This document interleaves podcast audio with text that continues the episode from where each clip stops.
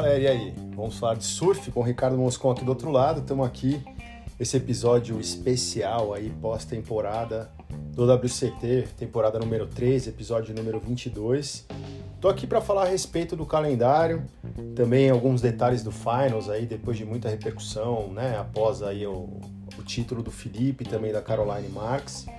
E também o Fantasiando, que eu acabei pulando, né? Aquele, aquele último episódio que eu falei do Finals, né? Fiz a análise final. Acabou se estendendo, né? Obviamente, o tempo. Então eu não tive tempo de fazer o Fantasiando. Confesso também que, na verdade, eu nem me liguei que eu não tinha feito. Foi cair a minha ficha depois que eu fechei a conta ali do episódio e postei também para vocês. Coloquei nas plataformas de áudio. Então também vou falar disso. Mas para começar, eu vou falar aí do novo calendário. Então a gente teve nessa semana aí, a WSL colocou um novo calendário para o ano de 2024, já no ar, um ano diferente, né? A gente é um ano olímpico, então há algumas alterações de calendário que já eram esperadas, né, por causa do ano olímpico. Então a gente sabia que poderia ter uma etapa que não ocorresse, né? Poderiam ter algumas mudanças nesse sentido, né? Por ser um ano relativamente mais curto e a Olimpíada Além da Olimpíada, a gente também tem o ISA Games no meio de caminho, que a ISA acabou de soltar uma nota também recentemente, né? Tendo em vista também o que aconteceu nas últimas edições, que a gente teve, por exemplo, atletas que já estavam classificados né, para competir nas Olimpíadas, não indo, né, não comparecendo no ISA Games para competir. E nessa última edição que nós tivemos ali em El Salvador, antes até da etapa do WCT, a gente teve atletas como Gabriel Medina, Felipe Toledo também abandonando a competição, né? Tatiana, não, Tatiana não, desculpe, mas outros atletas até abandonando a competição no meio do caminho é, por razões diversas, alegando aí doença, alegando algumas coisas, mas a Isa se posicionou e já colocou que atletas que não participarem do ISA Games aí na temporada seguinte, né, no ano que vem, aí o ano já olímpico, eles estão fora das Olimpíadas, vão perder a vaga. Claro, se você tiver com uma contusão, alguma coisa que é comprovada, tudo bem.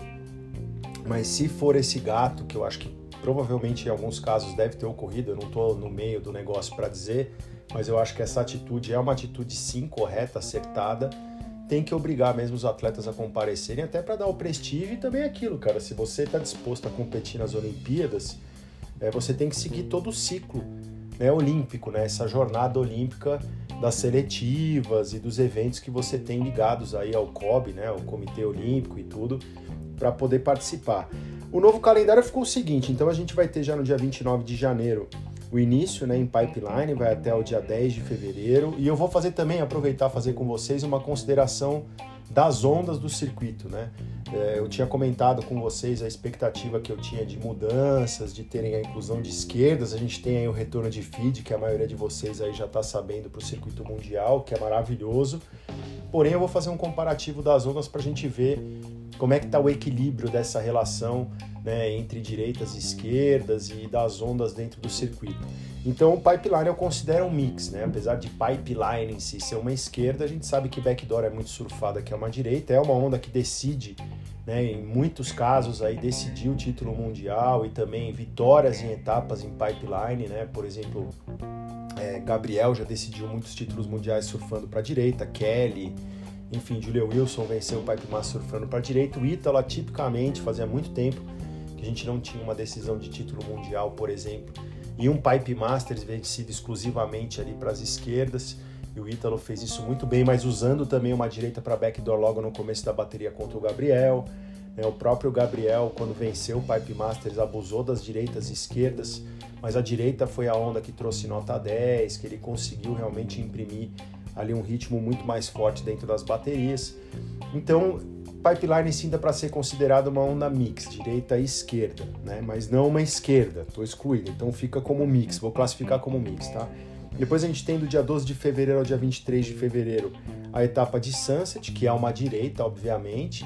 Já vimos sendo surfadas esquerdas, mas a gente está falando ali de 99,9% das ondas serem direitas. Então, ponto, uma direita.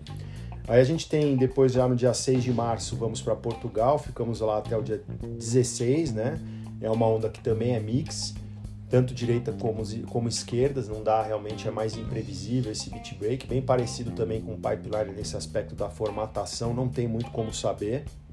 Depois a gente vai para uma outra direita, exclusivamente direita, que é Bells Beach, do dia 26 aí de março até o dia 5 de abril, onde vai rolar. A gente sabe que mesmo as ondas paralelas, se a gente for para Rincon, se a gente for ali para outras ondas naquele mesmo pedaço ali, a gente sabe que são todas obviamente direitas, então exclusivamente aí mais uma direita.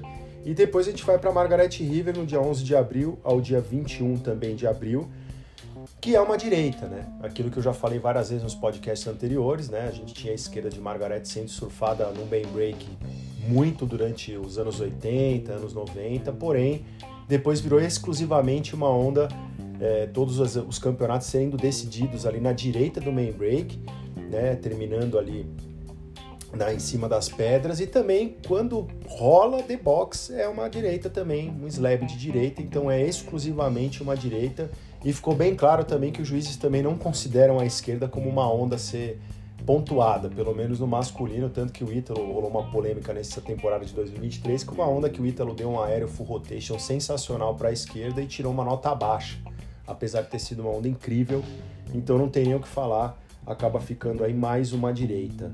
Então nessa primeira metade do circuito pré-corte nós temos aí são três direitas né, e duas ondas mix, nenhuma esquerda propriamente dita, é, com mais de 90% aí de incidência de esquerdas nessa primeira metade do circuito. Na minha, no meu ponto de vista, não sei o de vocês, mas acho que da grande maioria que eu escuto e leio também das mensagens que mandam, uma desvantagem para os goofy footers, né? Pode ser uma vantagem em alguns aspectos, mas acho desvantajoso porque você não tem praticamente nenhuma onda mais exclusiva para surfar de frente para a onda. Então considero a primeira metade do circuito focada nos regular footers.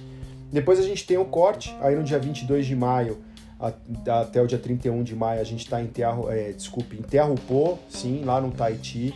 Então já rola a etapa lá de Terrupô. É, a gente vai ter do dia 6 de junho ao dia 15 de junho El Salvador, né? Terrupô uma esquerda exclusiva, então a gente já pode colocar aí mais uma esquerda, né?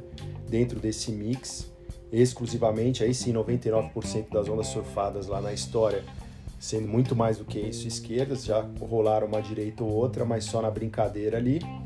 E a gente tem depois El Salvador, do dia 6 do 6 ao dia 15 do 6, né, de junho, que é uma direita exclusivamente 100%.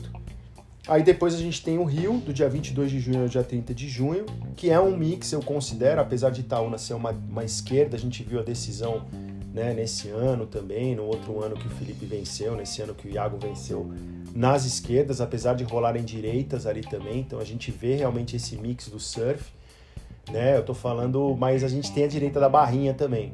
Então eu vou colocar como mix, pode ser direitas ou esquerdas, é mais uma onda mix.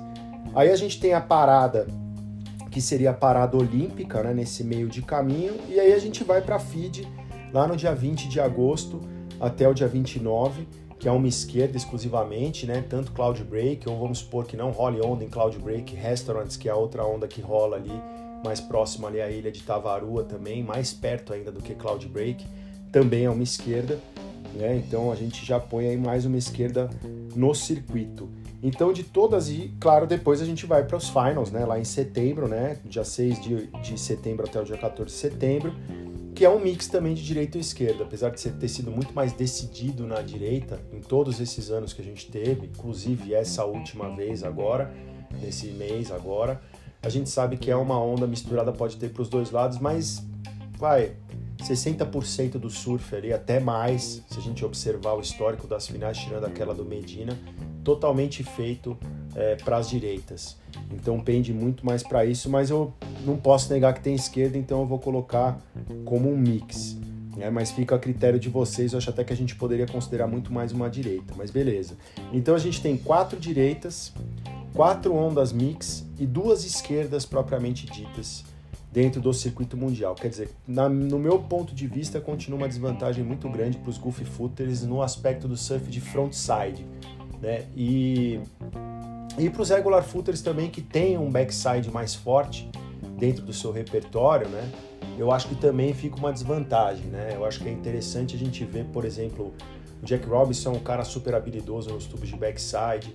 Né? Eu acho que vai ser ótimo para ele uma etapa em feed. Né? Vai ser muito legal a gente ver o Felipe numa fase mais madura, né? Já bicampeão mundial, né, mais velho, mais experiente, pô, arrepiando nas esquerdas ali de Tavaru, o próprio Ítalo Ferreira, por exemplo, falando dos goofs, Iago Dora, Conor O'Leary, enfim, Medina, obviamente, que já, porra, deitou e rolou lá em feed, surfando de frontside naquela onda, o Ryan Callahan, por exemplo, isso vai ser muito legal realmente a gente poder acompanhar.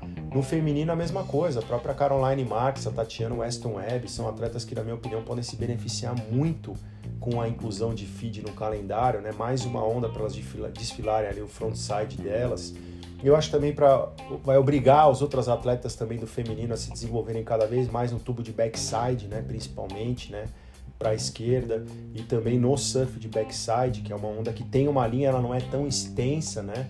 Mas é uma onda que pode sim ter um mix entre tubos e manobras, pode ficar um pouco mais voltado para manobra se o vento não tiver bom, se a condição não tiver tão boa de maré, etc. Mas basicamente é uma onda que você vai conseguir mixar ali as duas manobras. A gente teve já no término, um pouco antes de feed sair do calendário do WCT, a gente já teve inovações de, pô, por exemplo, o Ítalo batendo na junção lá para cima da bancada, sabe? A galera já tendo uma abordagem completamente diferente, como a do próprio Gabriel, de misturar os aéreos absurdos também no meio dessa onda, que ficou muito legal. E a gente teve também, óbvio, performances como não só de Kelly, mas principalmente de Owen Wright, que já não está mais ali no circuito mundial, porra, destruindo em baterias, fazendo baterias perfeitas ali, entubando praticamente do começo ao fim da onda. É, assim, sensacional. Tivemos o Cold Red também, da mesma forma que no Tahiti, né? Swells gigantescos batendo lá em feed. Naquela ocasião acabou não sendo surfado, mas hoje eu acho que a galera já não teria mais como puxar o bico, apesar da gente já ter visto o feed quebrando gigantesco, principalmente numa outra vitória que o Gabriel teve por lá. Então vai ser é uma adição incrível, porém ainda existe esse desequilíbrio entre as direitas e esquerdas dentro do circuito mundial. É, a gente teve a saída de Jeffers Bay, né? Primeira saída da piscina do Kelly, né? Falando até da, do, do, calendário, como corria no circuito. Eu acho que a piscina do Kelly demorou para sair, na verdade. Não pela qualidade das ondas, mas na minha opinião, por tão chato que ficou a etapa, pelas polêmicas todas que tiveram, é, principalmente pela desvalorização do surf mais progressivo, né, dentro da piscina. Então ficou uma coisa, um contrassenso, ficou até ridículo, né, de assistir. É, na minha, no meu ponto de vista, achei que ficou muito chato. Né? Se, a partir do momento que você vai valorizar só a linha, o tubo, não, importa se é tão fundo, o aéreo, não precisa ser o gigantesco, não interessa quantos alley-oops você der, se você der kirupt flip, back flip, enfim. achei que isso ficou muito chato. Então é melhor tirar mesmo, e até porque a piscina do Kelly, como eu já falei outras vezes aqui em outros podcasts, não é a melhor piscina de onda hoje no mundo né, em termos de, de, diversidade de ondas, do que pode ser feito. A gente tem na Fazenda Boa Vista uma piscina incrível, né, que não só propicia tubos, mas propicia manobras e propicia mais de uma sessão de aéreo definida, né, conjunção, né, como outras piscinas também. Na própria Praia da Grama a gente tem a piscina também com ondas é, com uma linha um pouco diferente, que também propiciam manobras, propiciam os aéreos, propiciam tubos. Eu acho que o tamanho das ondas também é, fica limitado dentro das piscinas hoje. Você tem que quer ter, quer ter uma etapa na piscina, ou você fica voltado para um tipo de surf, então você faz uma, uma etapa voltada mais para o surf progressivo mesmo, para os aéreos, para a inovação, que eu acho que seria super interessante ter esse mix, né? Como se fosse você ter, entre aspas, seria mais uma mega rampa no meio do, do circuito mundial, acho que seria muito legal. Como você tem etapas especializadas focadas só em tubo, né? Como é o Terra-Pô e Pipeline na maioria das vezes, né? E ondas de linha, que é a linha do surf que vale, com mix de manobras e tal, você tem uma etapa só de aéreo. Então acho que tem muitas outras piscinas, ou tem que ter uma piscina com realmente ondas que desafiem mais os atletas. Não que a piscina não seja desafiadora, mas com o critério de julgamento que foi estabelecido pela WSL, o desafio mesmo de conexão da linha e do mix com as manobras mais progressivas e os tubos e tal, ele ficou desvalorizado nessa última edição. Então acho que realmente ia cair fora e caiu fora também pelo tempo curto de calendário que a gente vai ter na temporada 24 por causa do ISA, por causa das Olimpíadas, né? Mas para mim já foi tarde. É, e nós temos também tivemos a saída de Jeffries Bay, uma das únicas, uma das mais icônicas aí do mundo do surf, né? Uma das direitas mais perfeitas. Eu acho que se fosse para falar de troca, é, sair de Jeffries Bay e entrar feed, vamos, vamos dizer, se tivesse sido uma troca, tivesse sido exatamente dessa forma, tudo bem, né, se fosse feito desse jeito. Mas rumores que eu li, que eu escutei, foi que na verdade essa etapa não estava dando lucro já desde a temporada passada. Eles tentaram de novo nessa temporada, também não deu lucro, aí não deu mais. E aí virou uma coisa meio, ó, WSL, pelo que eu entendi, você quer ter tapping de FSB, você paga para ter. E aí para WSL também não interessou. Na minha opinião, valeria muito pela qualidade das ondas, por ser uma onda icônica e tudo mais. É... Mas enfim, eu acho que aí a politicagem, a questão financeira, enfim, tudo isso entra aí é, no circuito. Então, infelizmente, acabou ficando de fora. Uma pena, né? Eu esperava que fosse algo mais tendo em vista a, a dificuldade do calendário por ser um ano olímpico. Mas quem sabe Jeffers Bay volta na temporada 2025. Porém, eu acho que tem que essa questão das esquerdas aí que tem que refletir. É uma coisa interessante também, mudando agora um pouco, passando aí para frente, foi a repercussão também do Finals, né? O que, que rolou, ouviu-se muita gente falando, não só nos podcasts aqui nacionais ou em colunas e também internacionais e tudo mais, mas para mim, eu acho que o que foi mais válido de ouvir, eu cheguei até a postar um, uma parte desse podcast é, no stories do arroba Vamos Falar de Surf e por acaso nesse meio de caminho também acabei vendo outras postagens e coisas interessantes. Foi a análise do Kelly Slater, na minha opinião, e do Kailene, é, dois atletas aí incríveis de, de frentes diferentes. Kelly nem dispensa apresentações e Kailene, para quem está dentro do mundo do surf, também, né? Nas ondas grandes e, e como um surfista overall e um atleta que se desenvolveu principalmente na técnica de surf de ondas menores muito nos últimos seis anos, eu considero, né? Não diria na última década. Ele se tornou um, excelente surfista. E ele falando realmente da diferença do surf do Felipe Toledo, é, né, falando, eles falando da velocidade, falando, pô, vendo da praia, falando como, como o próprio Ethan foi um surfista que estava surfando muito durante o dia, porém quando chegou realmente na hora de disputar com o Felipe, não só a velocidade, mas o risco, a variedade de manobras, e uma série de coisas foram completamente diferentes. E ele chegou ali achando que usar uma estratégia, querendo fazer a mesma coisa e não tem como, né? Foi muito do que eu comentei aí no, no, no último podcast que eu fiz análise da última etapa. Então, para mim, foi, foi muito bacana é, ver essa visão clara. Eu também concordo com o Kelly, não fiquei em nenhum momento surpreso com o julgamento. Na verdade, eu fiquei satisfeito, assim como ele, como o Kailene. Interessante que o Kailene também estava na praia. Então eu achei que foi uma coisa que marcou muito e cala a boca também de muita gente, né? Porque o, o ele fez é, declarações polêmicas antes das finais, na minha opinião, ele quis mexer com a cabeça dos juízes e do público, foi bom para atrair também likes e, e, cliques e tal. Mas eu acho que ele mexeu muito com a cabeça do público e dos juízes, né? Para ver se eles iam ter uma consistência naquilo que eles estavam se propondo em, em, em avaliar nas finais, né? É, e realmente foi isso que eles fizeram. E também eles comentaram um pouco da Carissa, comentaram um pouco também da parte do surf da Caroline Marks, do que ela fez, da questão do Griff. Então ali outras colunas também é, de atletas internacionais também, né?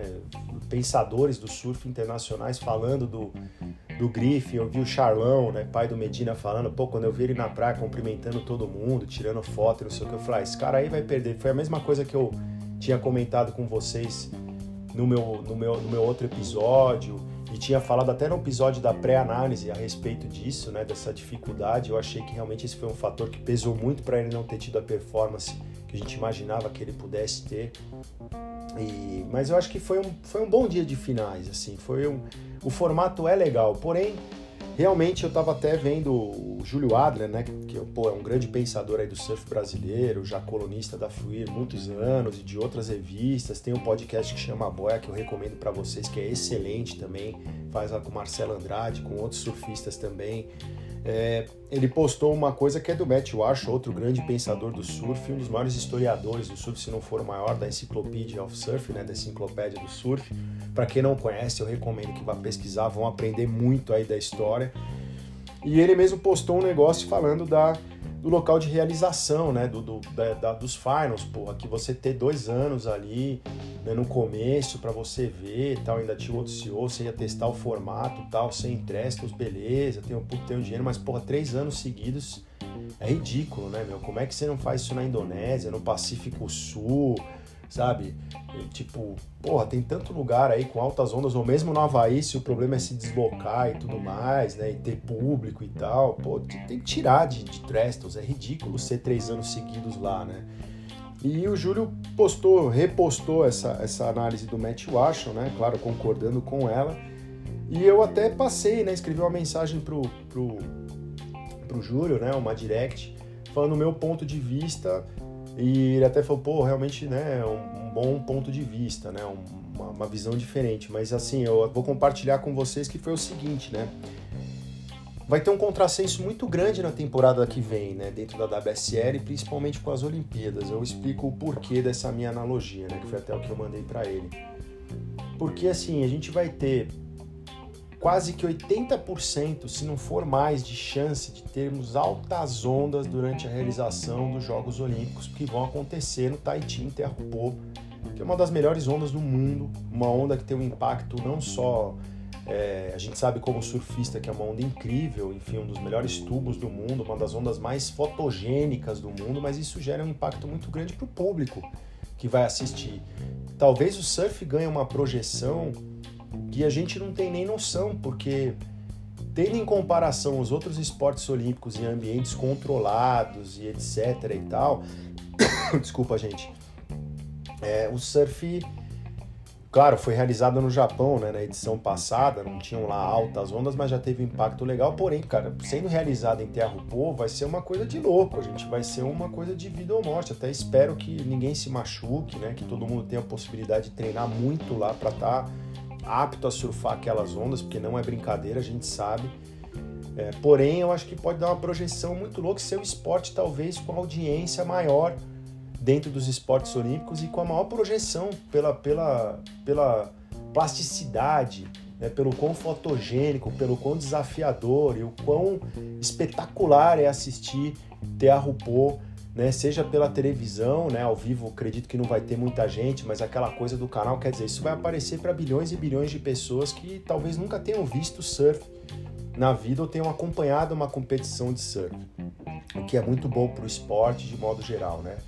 É, porém, é outra coisa, né? A gente vai sair de lá, vamos para a FID na WSL, então vamos dizer, termina a Olimpíada, vai ter o campeão olímpico, vai ter isso, vai ter aquilo, a campeã olímpica, enfim, aquela coisa toda vai ter esse impacto na comunidade mundial esportiva, de modo geral, e na comunidade do surf.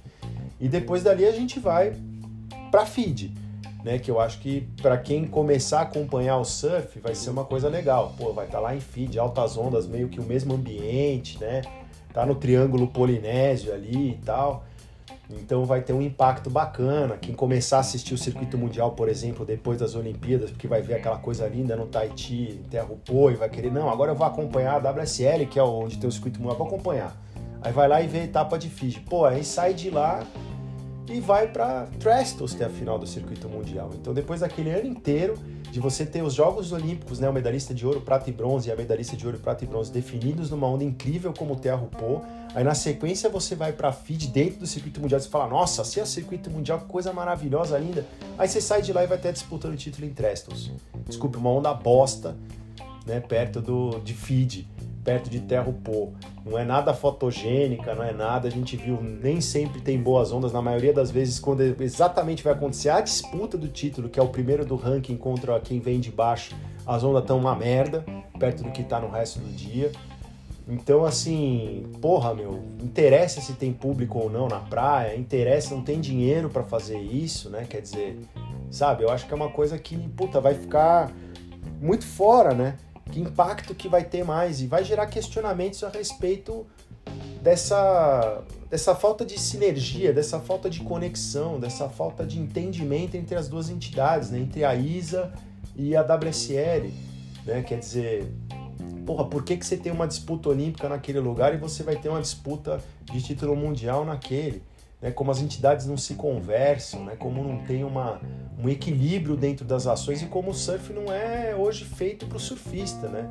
Eu até coloquei isso quando eu mandei a mensagem para o Júlio falando disso. Falei, porra, para mim, a, a gente respeita muito mais o surf, eu que acompanho o circuito mundial, vejo o Júlio como um, um jornalista da área, um cara que tem o podcast, que, pô, que você vê que o cara ama aquilo, ou o Matt Walsh, que é da enciclopédia do surf, ou vários caras, seja do Steb, do Inertia, de qualquer outro, Tracks, ou outros podcasts que tem por aí de gente que realmente acompanha o circuito mundial, que ama mesmo o surf competição, e vocês também aí como espectadores, né, como espectadores, digo como ouvintes, e espectadores de vários outros meios de comunicação ligados ao surf, podcasts e blogs e vlogs, etc e tal, e colunistas e tal. É, a gente respeita muito mais o surf competição e o surf como esporte, mas também o surf competição do que a própria WSL. É uma puta de uma falta de respeito isso com a gente. Né? Quer dizer, você faz esse circuito todo, faz essas coisas todas, porra, não tem esquerda, não tem o mesmo número de esquerdas do que direitas.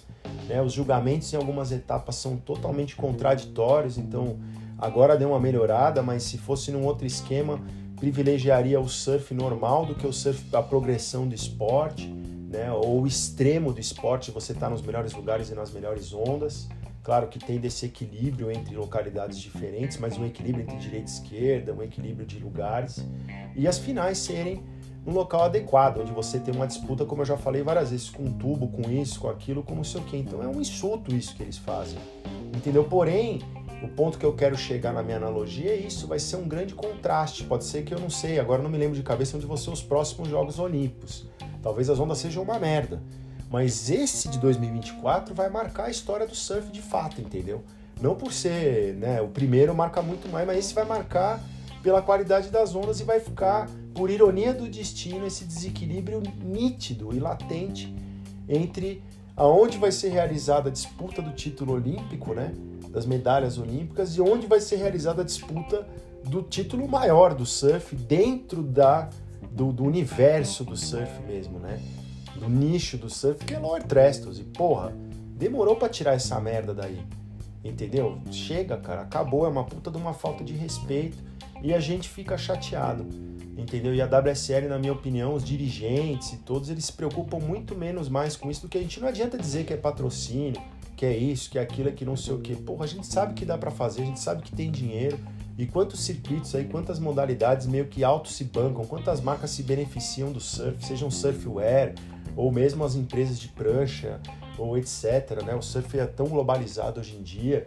E os patrocinadores dos próprios atletas, aí eu duvido que um atleta não conseguiria chegar num patrocinador dele grande, como, porra, eu até falo dos brasileiros, porque são os que têm os maiores contratos de patrocínio, na minha opinião, hoje no surf mundial até, né, com gente de fora do meio do surf, indústrias de outros segmentos, virar e falar, oh, meu, você investe aí um milhão de dólares, puta, é ridículo perto do futebol, é ridículo perto do não sei o quê, e eu duvido que os Final Five, né, no caso os Final Ten, que seriam os homens e as mulheres, não pegariam um avião, atravessariam meio mundo para surfar ondas perfeitas e terem uma disputa mais justa. A gente vê, por exemplo, o campeonato que é feito em Maldivas, no Four Seasons, né, que rola todos os anos, que levam ex-campeões mundiais e grandes surfistas.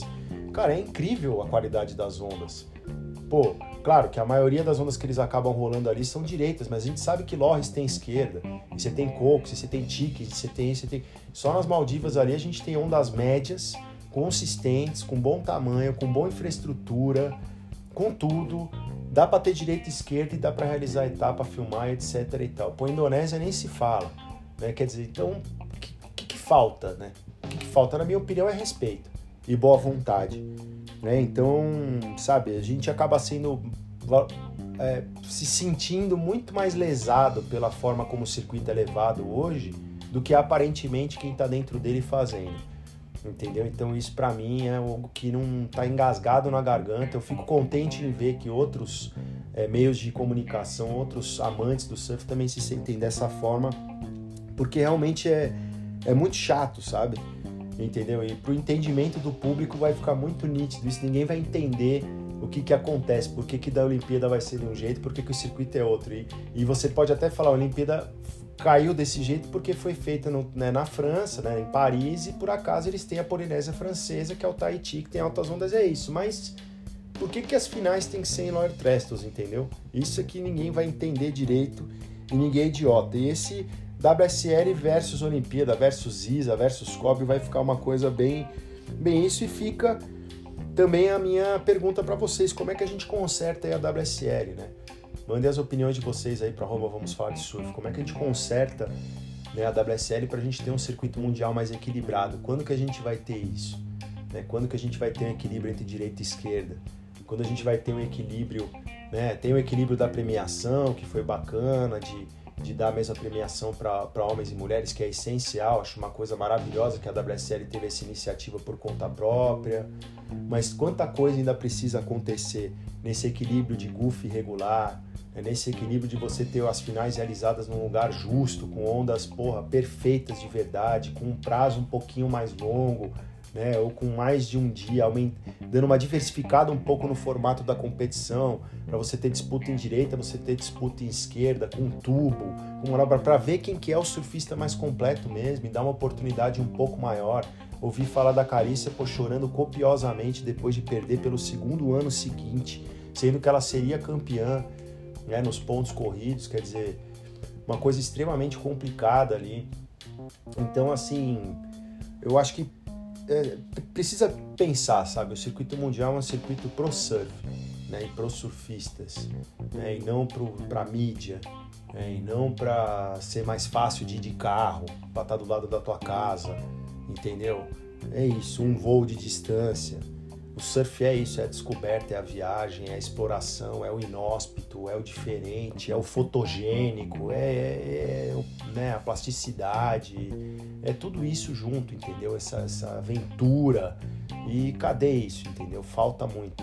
O urbano sempre vai existir, mas quando você faz o fechamento de um ciclo, de um circuito que passa por pontos completamente diferentes do mundo, do, do, urbano até o inóspito, quando você encerra, é uma celebração de todo um ano. Essa celebração ela não tem que ser feita perto da indústria, ela tem que ser feita o mais próximo possível do lugar que representa a essência do esporte. Né? Se fosse a história, seria no Havaí. Se fosse a indústria, seria na Califórnia. Se fosse o público, seria no Brasil. Mas se for o surf mesmo que é valorizado, aí a gente sabe, ou é Indonésia, ou é Maldivas, ou é o próprio Havaí, né? mas eu não vejo no Havaí nenhum lugar que possa receber isso com equilíbrio de direita e esquerda, se não for um campeonato móvel, então realizado em pontos diferentes do Havaí durante né, o desenvolvimento do, do, do Final Five. Porém, eu acho que é isso. Tem que privilegiar realmente o surf, a essência do esporte. E é isso que fica de dica e que fica de reflexão para todos vocês. E qual que é o medo da WSL de dar esse passo? Né?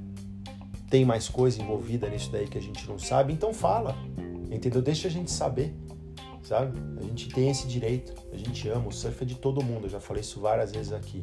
E tô esperando aí para entender por que, que isso não rola e para que isso aconteça, para que seja uma coisa maravilhosa para todos, beleza? Então fique isso daí. E finalizando esse podcast também, fazendo as honras aí do Fantasiando, que ficou faltando aí o quadro Fantasiando dos Final Five desse circuito de 2023. Que quem venceu foi o Bozó, cara, e o Rafa. Ambos ficaram empatados, ó, no Fantasy a gente tem empate aqui, hein? E agora, como é que faz, né? Vocês vão ter que fazer o surf-off aí depois. Vocês vão ter que ter uma disputa específica aí na água, a gente resolve isso daí. Enfim, esses dois ficaram com 500 pontos na primeira colocação. Eu fiquei né, na terceira colocação, no caso. Flávio na quarta. E o Flavião aí que foi o campeão da temporada inteira. Parabéns aí novamente pro Flávio. Parabéns, Bozó. Parabéns, Rafa, aí pelo título desse Final Five. E é isso. Pô, segue lá a gente no arroba Surf no Instagram. Manda direct. Pô, aproveita para seguir também dentro da plataforma de áudio que vocês escutam, vamos falar de surf, também classificar com cinco estrelas. Pô, manda mensagem, compartilha com seus amigos. É, entra no debate também, manda a opinião de vocês, é muito interessante essa troca. Essa troca rola dentro do meio do surf, né? A gente responde a publicação de um, analisa do outro, compartilha do outro, etc. tal. Então, isso é muito bacana. E a participação de vocês é essencial, né? Para a gente falar sobre surf, realmente, que é o propósito desse podcast, que acabo falando eu, mas muito do que eu falo aqui, muitas coisas também, eu acabo refletindo com quem está em volta e vocês são parte disso. Né? Queria agradecer novamente aí pela audiência de vocês, espero que vocês tenham gostado, beleza? Então até o próximo. Ah, eu vou fazer mais um podcast depois para falar do Challenger, que a gente vai chegar aí na reta final, né? Vai ter as últimas etapas, etapa de Saquarema. E a gente também falar um pouquinho de Olimpíada e também outros, outras coisas aí. Então, mandem sugestões de assuntos também. Tenho umas ideias também de algumas coisas para compartilhar com vocês lá no Instagram, então é importante vocês seguirem. E é isso, beleza? Então até o próximo, valeu e alô, até mais!